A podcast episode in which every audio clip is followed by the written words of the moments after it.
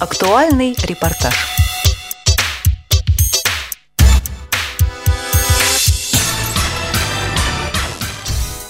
Пару нажатий клавиш, и вы сделали вызов врача на дом или оформили загранпаспорт. В последнее время интернет открывает перед нами все больше возможностей. Однако то, что на первый взгляд кажется доступным, не всегда является таковым. Для лиц с ограниченными возможностями здоровья по-прежнему закрыты сайты многих госорганов. Об этом можно прочесть и в социальных СМИ, и в личных микроблогах людей с инвалидностью. Радует, что в последнее время к этим сообщениям начали относиться серьезнее, например, в Центральной избирательной комиссии. О доступности ее сайта шла речь на заседании рабочей группы по взаимодействию ЦИК с общероссийскими общественными организациями инвалидов в конце ноября 2012 года. Говорит начальник отдела использования информационных ресурсов в сети интернет Сергей Суханов. В результате проведенной работы, на сейчас практически вся информация, размещенная на обычной версии сайта, доступна э, и в разделе для слабовидящих пользователей. Э, выполнен в новом дизайне, есть возможность изменения э, цветового оформления и там, шрифтов. Для разделов новости ЦИК, новости регионов и актуальные темы был внедрен механизм, позволяющий переключаться с обычной версии сайта на версию для слабовидящих не выходя как бы со страницы с просматриваемым материалом. А, буквально вчера закончили доработку молодежного раздела, и он тоже сейчас доступен из ресурса для слабовидящих. Так, ну и сейчас а, разработан и проходит проверку а, вариант регистрации в личном кабинете, где вот этот код, который необходимо вводить при регистрации, будет в том числе доступен и звуковым сообщением чтобы вот, вкратце вот это все работы, которые были сделаны. Спасибо. Поддержку при реконструкции сайта сотрудникам ЦИК оказывало Всероссийское общество слепых. О том, какие именно давались рекомендации, рассказывает специалист Института Реакомп Константин Лапшин. Здесь прежде всего мы исходили из э, нормативных документов, как российских, так и международных, которые отражали э, специфику э, пользователей с ограничениями по зрению и доступность, нормы доступности интернет-ресурсов для этой группы пользователей.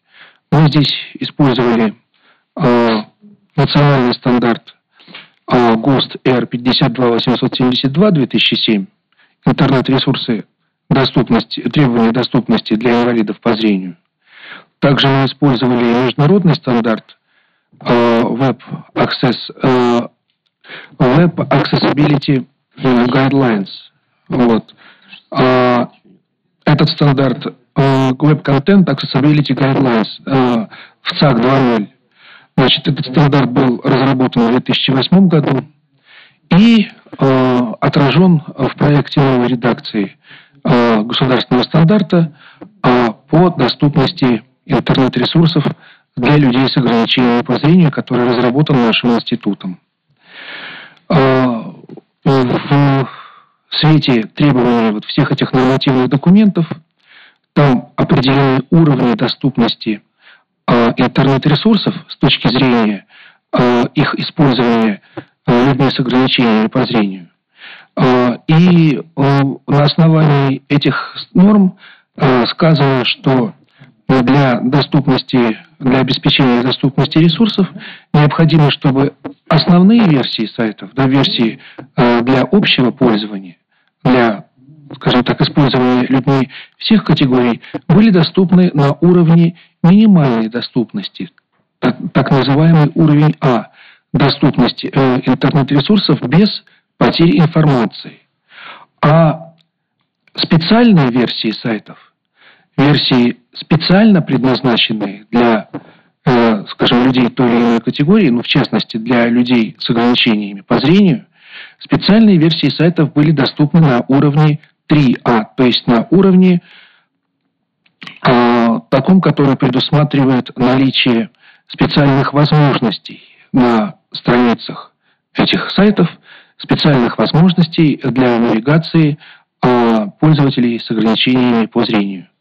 Какие возможности теперь предусмотрены в новой версии сайта ЦИК? Это прежде всего контрастные цвета, это наличие механизмов увеличения шрифта, наличие механизмов выбора вариантов контрастности цвета.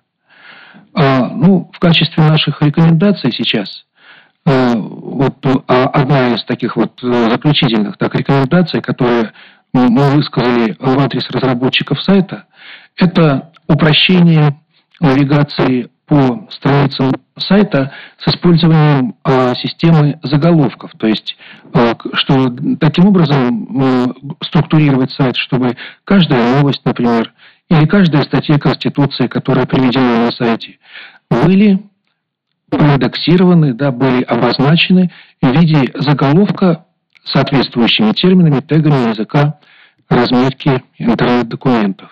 Это позволит гораздо более эффективно обеспечивать навигацию по документам.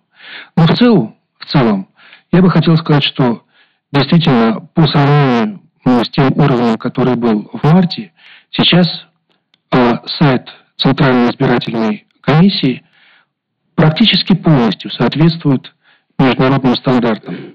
Э, единственное, мы скажем, еще уточнение или единственная э, рекомендация в плане доступности основной версии сайта, э, это то, чтобы э, вот, графические объекты, картинки, э, которые размещены на сайте и, соответственно, недоступны для людей с ограничениями по зрению, чтобы эти картинки были подписаны так называемым альтернативным текстом.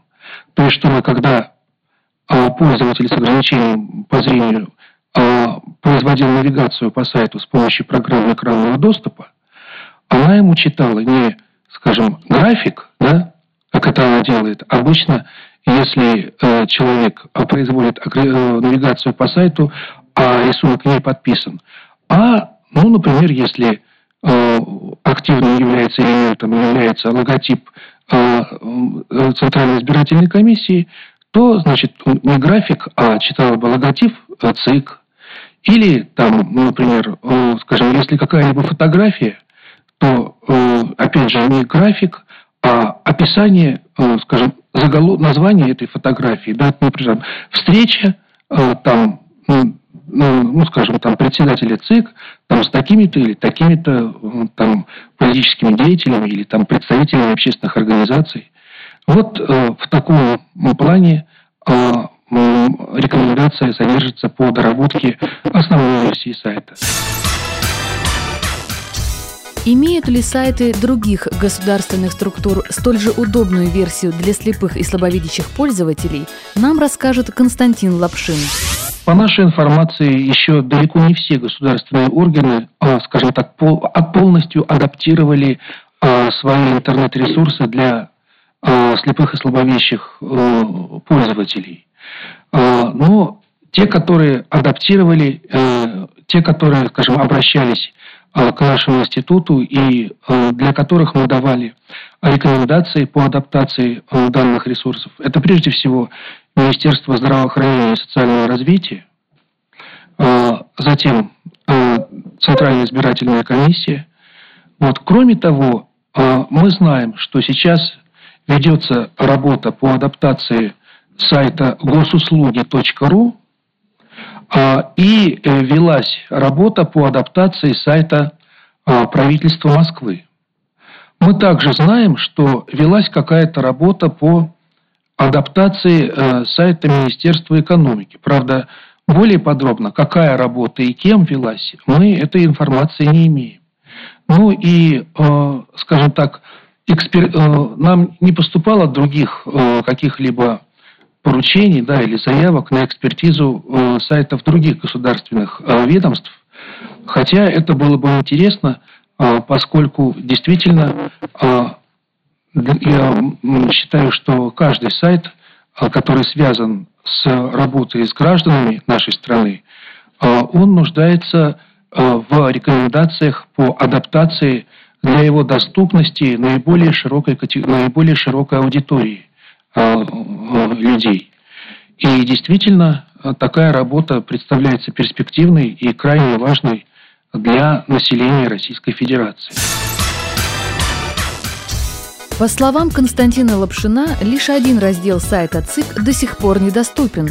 Это тест для проверки знаний членов избирательной комиссии. В остальном же портал вполне может стать примером при реконструкции других сайтов государственных органов. Программу подготовили Елена Колосенцева и Илья Тураев. С вами была Маргарита Бугаева. До встречи в эфире «Радио ВОЗ».